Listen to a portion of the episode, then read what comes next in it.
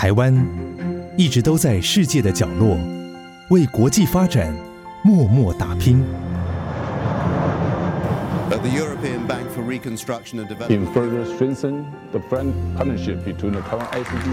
接轨全球，分享台湾经验，这里是国和会。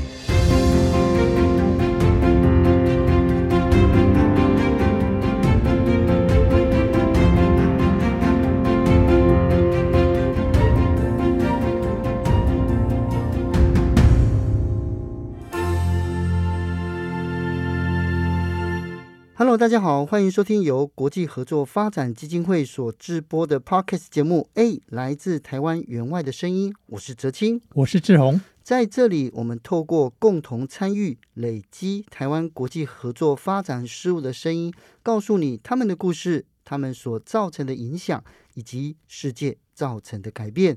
那我们今天的主题呢是海外志工。那这个是一个大家非常有兴趣的话题哦。那为大家邀请到呢，曾经参加国合会海外服务工作团，尤其呢是在一个非常特别的国家乌干达，非洲乌干达的服务的海外志工，来跟大家聊聊从事志工到底他发生了什么样的事，有什么样的经验值得跟大家来分享。那么在这个故事开始之前呢，要问一下志宏大哥。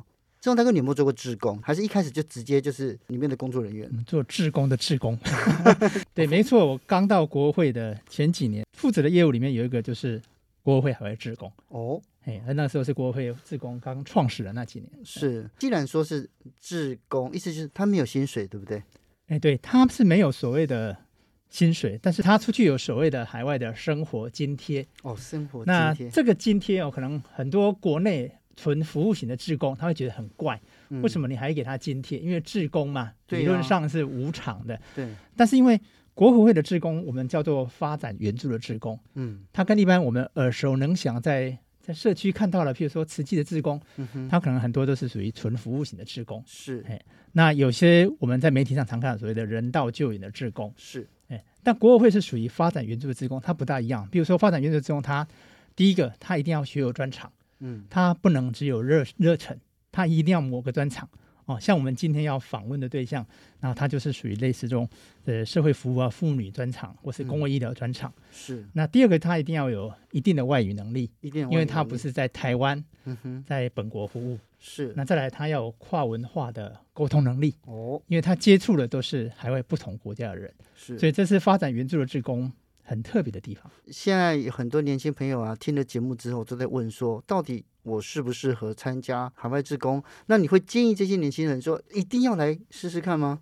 嘿，我倒是觉得这是一个很好的机会。如果以发展援助的志工来讲，他是在六零年代哦，那当时的美国总统甘乃迪，嗯，哦，他曾经呼吁美国的青年哦，他那个某个大学去演讲，呼吁他们的青年，希望他们能够。贡献一两年的时间，在非洲或中南美洲，以他们的专长去贡献。嗯，后来在这个欧洲也开始兴起所谓的 gap year，嗯，空档年。对，那也这样，很多年轻人都希望借由这个 gap year 去做壮游。那其实不止这些什么，呃，gap year 了，或是发展援助志工，哎，我们我们都听过，譬如说英国威廉王子，嗯。他在他完成高中中学教育之后啊，他就曾经到南美的智利去当志工。哦，他帮忙开山路，教当地的小朋友英文。那他的弟弟哈利王子也在非洲的赖索托是当志工，他探望艾滋的孤儿，然后帮忙盖诊所跟公路。嗯，所以对于这些这些人来讲，或是对一般的青年朋友来讲，海外志工是一段很好的这个服务经验跟成长的历程。是。当然，这样子的经验到底能不能回到台湾学以致用？那么就是说，在这几年出去，或许对很多人来讲是空白。我可以选择出国去念书哦，或者是打工游学，还可以真的可以赚钱哦。那海外志工到底会发生什么样的事情呢？那今天呢，我们邀请到了这位来宾。连怡涵小姐，她来自于中台湾，那毕业于香港大学。虽然呢年纪非常的轻哦，才二十五岁，但是她从小哦就开始投入公益的领域。那服务范围呢，从家乡的小镇社区，那一直到跟国合会合作的非洲国家乌干达。那呃，大学毕业之后，不是选择就业或升学，而是报名了国合会的志工。那么在乌干达服务了一年哦。那目前呢是爱女孩国际关怀协会的专案经理。那么在这里呢，话不多说，我们就来欢迎来怡涵，你好。大家好，就是大家看到你的经历，我觉得非常的特殊哦。总经有当过这个主考官嘛？你会不会问说为什么要来当志工吗？对，我觉得因为志愿服务的工作哦，其实跟一般的职场面试有些一样，有些不一样。其中有一个很重要的就是，我们都会问他的动机，动机对他的起心动念。尤其像哲庆您刚才讲的，没有薪水，或是只是拿个微薄的津贴，对，哎，为什么要放下台湾舒适的生活，到海外去？花一年两年的时间去当所谓的志工，嗯，所以我们一定会问他的动机，是，哎，这个很重要，哎，好，所以既然如此，那一涵，那你呢？当初申请的动机嘛，对啊，嗯、呃，当初其实是因为我。大学的时候就有接触过相关的工作，嗯、那就跟刚刚前面就是集合聊到的内容有点类似，因为我也是在海外学校读书。那我们学校本身其实，呃，不管是身边的同学也好啊，或者是学校教授也好，很多其实也都有在投入，就是相关像这种 gap year，或者甚至是学校自己就有一些在东南亚国家或者是非洲的援助计划。嗯，对。那那个时候呢，我就有这个机会，就是因为学校的关系，整体环境的关系。有机会去探索，那那时候我也有去非洲，不过那个时候是短的，就可能去待两个星期这样子。是，那这样子的经验让我就是在毕业以后，觉得我想要更深入的在这一方面，可能有一个更长的，比如说半年、一年的经验，更深入的去了解，就是在这样子一个发展援助的领域，到底我们可以做些什么。是对，所以是起心动念是因为这样子。嗯，因为呃，既然你在求学时代的时候，你那时候有跟家人讲说你去参加这个海外志工吗？是偷偷去的还是光明正大？我要去参加，我非常的光明正大。啊，所以你也讲，所以家里都支持。对，而且那时候是呃，因为毕竟去非洲的花费其实还是比较大的。哦，那个时候是要自己花钱，就对。对对对，尤其是相对，因为像台湾可能很多。高中或者是大学阶段接触的海外职工，比较都是去东南亚，嗯，那那个花费比起来，其实去非洲又要花更多的钱，所以也相对的在台湾比较少人会参与。所以那个时候甚至其实是因为，就是我在香港先接触，那呃，我们其实是在香港办了一个旧鞋募集的活动，嗯，就其实邀请香港的市民都可以一起来参加，那这些鞋子最后就送去非洲，回响非常的热烈。那后来结束以后，我就写了一篇心得。放在我脸书上，我妈就看到了，她就非常的感动，所以我就趁机问她说：“那我可以去非洲吗？”我妈就说：“好，我支持你。”对，所以我那时候是因为这样。你妈的鞋子都不见了，家里鞋子怎么少了？哎、欸，她在台湾，所以她鞋子没有不见。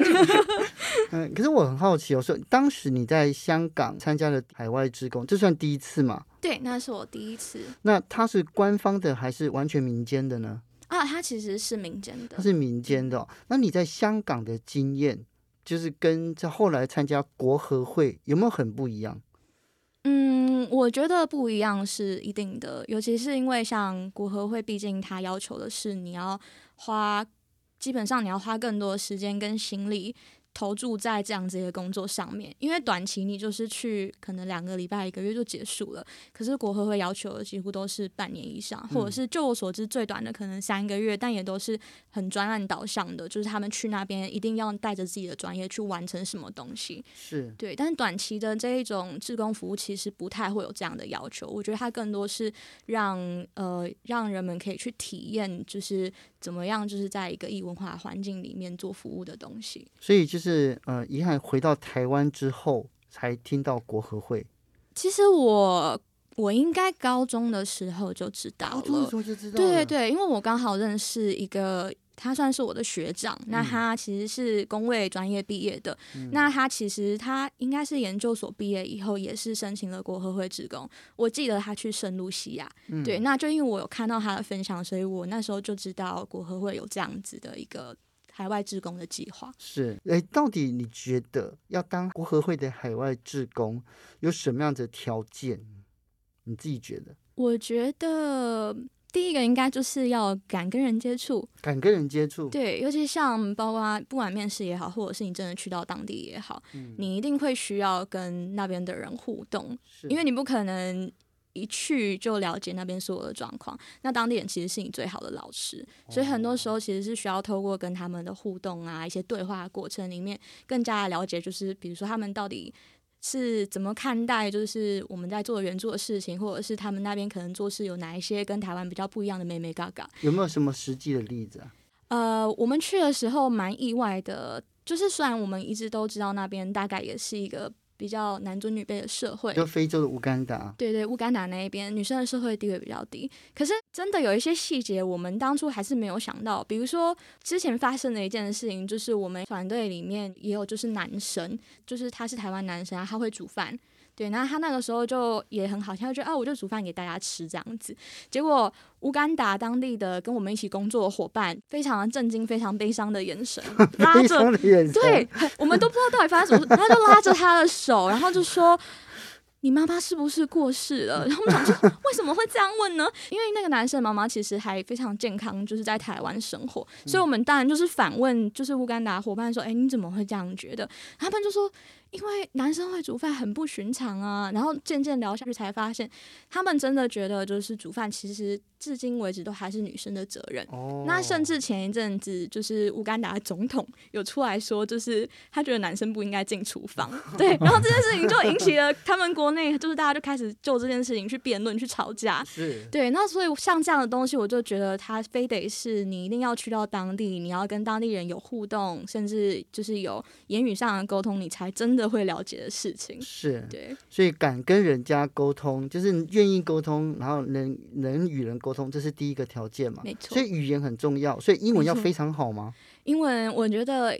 要有一定的程度。什么叫一定的程度？你可以看得懂菜单，能 能沟通，能沟通，而且而且要能就是要能很快的适应不同的口音。因为在台湾长大，我觉得我们习惯的都是听很标准的美式英语，对，或是可能有些人会听懂英式这样子。嗯、可是去非洲，他们又是完全不一样的，混合了斯瓦西里音，然 后就是非洲口音，对对 对。然后一开始去，如果你不跟人讲话。其实你真的会听不懂，就是你其实要透过跟他们讲话、讲话、讲话、讲话，你才能就是习惯他们的口音，然后有办法用他们跟英文沟通这样子。是，对对。那除了语言之外哦，专业也很重要，因为你刚好提到就是说，哎，有专业的人才能参加国合会。是，但是就你来讲说，专业要要求到什么程度呢？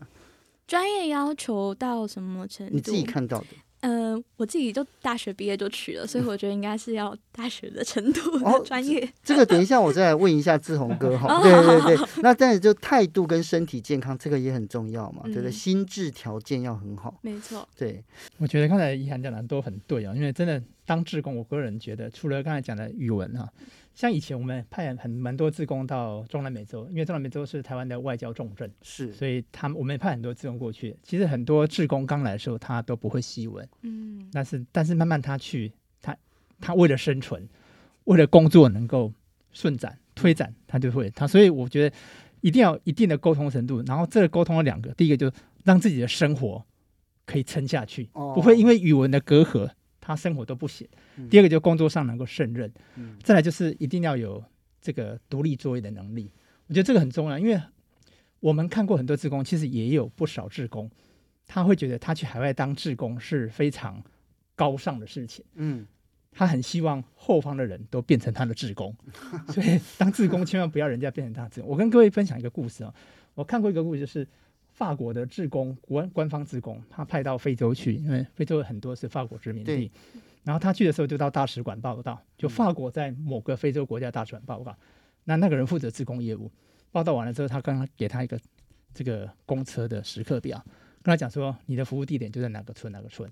那这是时刻表，待会儿几点你在哪个转角转角的地方有公车站牌，你坐到哪一站下车，那边会有人跟你接头，那村的联络人。然后这个志工也很特很很干脆，他就问他说：“那什么时候大使馆会跟我联络？”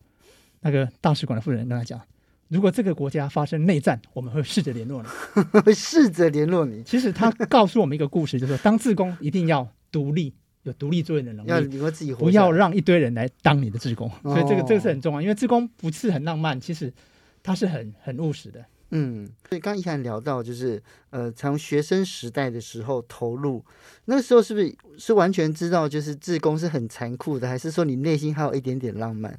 嗯，都有吧。我觉得，我觉得如果要把这件事情继续做下去，内心多多少少都还是要有点浪漫。在国合会的这个单位底下做海外职工，你自己的感受是什么？你难道没有任何的迟疑、害怕、挣扎吗？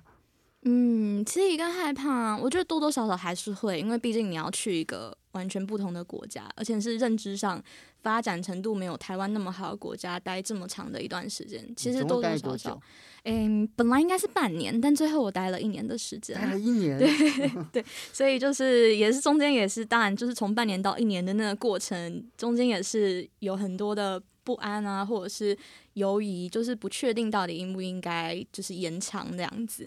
整体而言，我的就是在国合会底下当志工的感受是很好的，因为我觉得国合会真的给我们非常多的支持跟帮助。就虽然说我们人员在海外，嗯、可是他们其实随时随地都会想办法联络我们，然后关心我们的安危。这样支持跟帮助意思就是。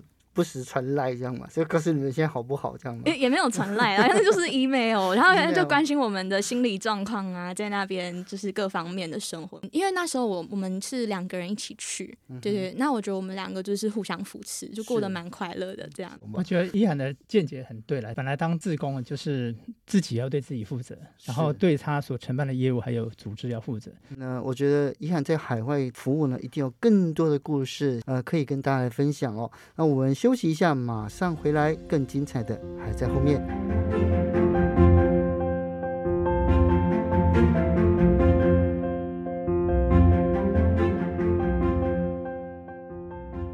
欢迎回到 A，来自台湾员外的声音现场，是我们在乌干达的志工连宜涵来跟我们聊一聊，他为什么会跑去这么遥远的非洲当志工？那么在当地又经历了什么？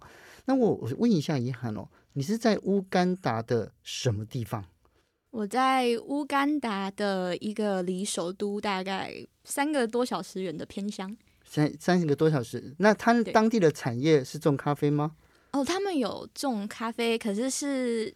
就是不是不是大家熟悉的阿拉比卡咖啡豆，是，是那一种，嗯，就是相对于阿拉比卡有另外一种叫做罗伯斯塔。罗伯斯塔。对对对对，那那边主要是种这一种，那其实是那个区域的原生种。是，嗯、所以在那里的话，就农业是最主要的经济来源。那你到那个地方到底是做什么样子的服务呢？哦，我们那时候在主要执行的是一个计划，叫做部卫生面计划。是对，就是我们会去。拜访，比如说学校跟村庄，嗯、然后去找到那边的妇女还有女孩，把他们集结起来，教他们怎么样自己去做部位生棉，也教导他们正确的就是月经相关的生理知识。是对。可是我觉得我用听的，我就觉得他们你一定会碰到很多当地阻碍吧。例如说，哎，我们这个这个事情我们家自己来教就好了，不需要一个外国人来跟我们讲。你会不会还是你有碰到其他的困难呢？我们有碰到的阻碍是。比较是因为今天我们把妇女集结起来，那通常妇女是很欢迎的，因为这个东西就是针对他们的需求。哦、可是我们会遇到的阻碍是，可能比如说这个村庄，因为通常像村庄里面村长啊，或者是长老这些，通常都是男性，男性就会跳出来说：“哎，你们怎么只有给女生的计划？那我们的男生呢？” 对，就遇到像这样子的问题。对，那我们就会解释说。呃，因为其实我们做这件事情，当然是看到，比如说，因为刚刚有提到那边务农嘛，对，那务农，我们在台湾如果讲到农夫，可能大家想到的是男性的形象，是，可是，在那边我们在讲农夫，其实很多都是妇女，是。对，那我们就会从这些东西去跟他们说，你想想看，今天如果妇女她们的月经的这个需求可以好好被照顾，嗯、那其实也是帮助他们的生产力可以提升，那不就是整个村庄都会变得更好吗？就会用这种方式去跟他们沟通，这样子。哦之前已经有国合会的志工在当地服务了吗？诶、欸，我好像是第零期，我是第一批。对，我、哦、是第一批，所以现在有人接着你后面再完成，再继续执行这个计划吗？就我所知，今年有两位职工要过去，哦、但疫情的关系，他们还在台湾。哦，现在还在台湾这样子。对对对，所以你去那个地方住的好不好，吃的好不好？嗯，我觉得是很好的。对，嗯、但就是它是非常简朴的那种乡村生活的感觉，所以可能有一些台湾人，我说好，可能有些台湾人会觉得没有，就是他们可能会觉得无聊这样。其实我只要只要能够躺下来睡觉的地方都是好的。对，而且而且其实很。怎么说呢？因为我们去到那边那个乡下的基地，其实都已经有装好太阳能的发电设备，也有太阳能热水器。哦、那其实这已经比就是你到村庄外面看，他们是没有这些东西的。嗯、那一般人可能洗澡就是跳到湖里面去啊，或者是就是洗冷水澡，不会有热水。所以我觉得我们的生活条件已经就是是一个很不错的状况了。是，所以在那个地方，因为刚才仲哥有讲到，就是国合会的人。会定时的去关心他们，那但是呢，就是当地有台商吗？哦，有有台，他们是做什么的？嗯、呃，大部分是一级跟二级产业，就是管林场啊，或者是有塑胶工厂这样子。是，所以你们有跟他们联络吗？有有有，我们其实都有联络。是是国合会做中介，还是就是他们你们自己去找？诶，是因为呃，乌干达这个，因为乌干达不是邦交国，对，所以当初我们就是以志工的身份过去，在那边等于说就是我们跟着的那个机构是一个台湾过去的，也是算是员外组织这样子。嗯、那因为他们也是台湾过去的，所以本身就在那边也认识了可能当地的台湾人，所以也包含很多台商这样。是。所以我觉得出来靠朋友很重要，可是到最后还是要自己交朋友啊。对，没错。所以你在乌干达有交到朋友吗？有有有，我非常努力的交朋友。对，一开一开始的时候，就是呃，志荣哥有讲到，就是说在当地交朋友非常重要，嗯、对不对？对。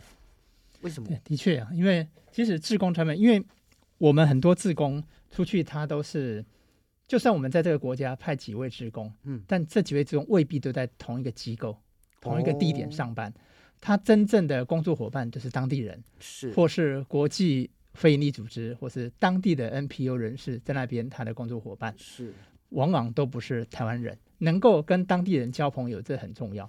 那自工本身在那边，除了把工作做好，我们也希望自工借由这个海外服务的机会啊，他可以广结他海外的人脉，嗯、对他的成长一定有帮忙的。是，那那个，因为你在乌干达服务是一年多，对不对？差不多是一年，对，差不多是一年，一年这样。是，呃，在这过程之中，最让你难忘的事是什么？就是。乌干达宣布锁国，我们就无法离开这个国家这件事情，是 是因为 COVID-19 的关系吗？对对，是没错。就是去年三月的时候，疫情开始蔓延到整个非洲大陆。那其实那个时候，非常多的非洲国家，包括乌干达，他们就是所谓的超前部署，就他可能国内都还没有案例，或者只有一两个的时候，他们就决定要把整个国家都封锁起来，是就是为了防止疫情扩散。那我们刚好就是经历到这一段。哦，所以那时候你本来就要回来了，对不对？对，其实我那时候本来要回来，然后结果他就说：“哦，好，这个礼拜日之后就没有飞机哦。”然后我们就我们就没有办法出来。你们那时候是从肯亚进，还是从金夏沙进出？嗯，我们是直接从杜拜飞进乌干达。哦，对，对，对，所以这样子还不错啊。只是说，哎，飞机都没有进出了，这样子。没错。那你当下天那那一刻有没有当然要被关在这里了？有，而且我觉得那个感觉的确是蛮。嗯，蛮惊恐的，因为一方面你不知道他打算要关多久，嗯、然后另一方面，其实那个时候同一个时间，因为呃，像其他可能我们在那边也会遇到，比如说美国或者是其他国家来的海外职工，他们可能是其他机构派来的，那他们通常就是大使馆都会很早接到通知，然后所以他们就是会在这个国家要关闭之前，很快就都被送走。所以那一瞬间，你就会觉得说，那我到底要不要也赶快逃跑，还是我要留在这里？所以你那一瞬间真的有觉得自己就是国际孤儿的感觉吗？其实也还好，因为就回回到刚刚讲的那边，其实还有其他台湾人，哦、所以就觉得哦，我们就是大家一起留在这边，然后就是互相守望。对。是，所以就是宣布锁国的时候，实际上你的时间已经到了。原来你在海在国合会服务的时间到了嘛？对可是你还是继续工作，对不对？继续工作，那有什么东西支持你下来？期待开国的那一天吗？是，我觉得是在锁国以后，因为我们的确看到。嗯，当地的状况急剧恶化，就比如说像现在台湾可能因为疫情也升到三级了嘛，你可以看到一些底层的人的生活其实变得非常的困难。那我们在乌干达其实看到了一模一样的状况，是对。那我觉得那半年留在那里是看到这些事情的同时，看到有一些我们可以在当下去做去支持他们的东西，甚至去看到一些可能原本在疫情之前就已经做好的东西在。疫情开始的时候帮助到他们。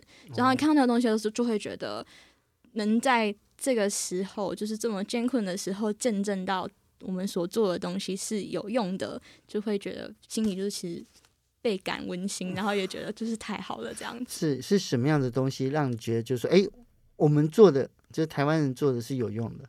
呃，我那个时候第一个让我有如此感动跟冲击的例子是水井。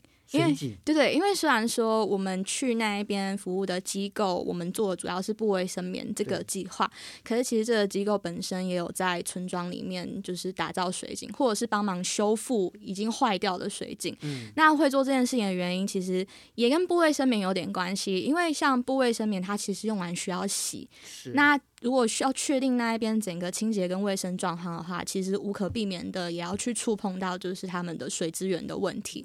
那就是疫情开始以后，大家都会开始注重要洗手啊，要用肥皂洗手这些东西。其实，在乌干达的乡下也是一样的状况。嗯，那就看到他们这疫情开始以后有这些干净的水可以使用的时候，就会觉得哦，太好了，就是还好我们有做这样子的事情，而且就是。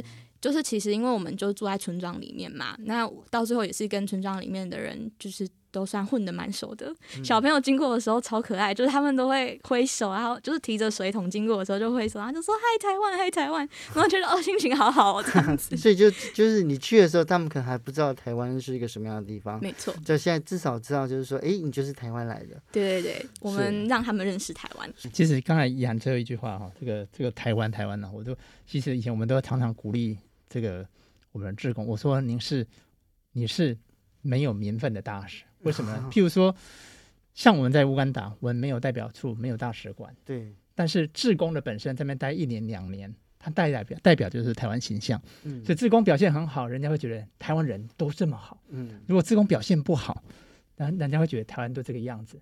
甚至在邦交国，我们也跟志工鼓励，就是说，因为有些邦交国不见得我们驻外的大使他可以到每一个偏乡去。嗯但是我们的志工可能他的工作地点或是他的居住地点就是在这个地方，所以他两年就跟当地人民在一起。嗯所以你跟你给当地人民的印象就是他对台湾的印象。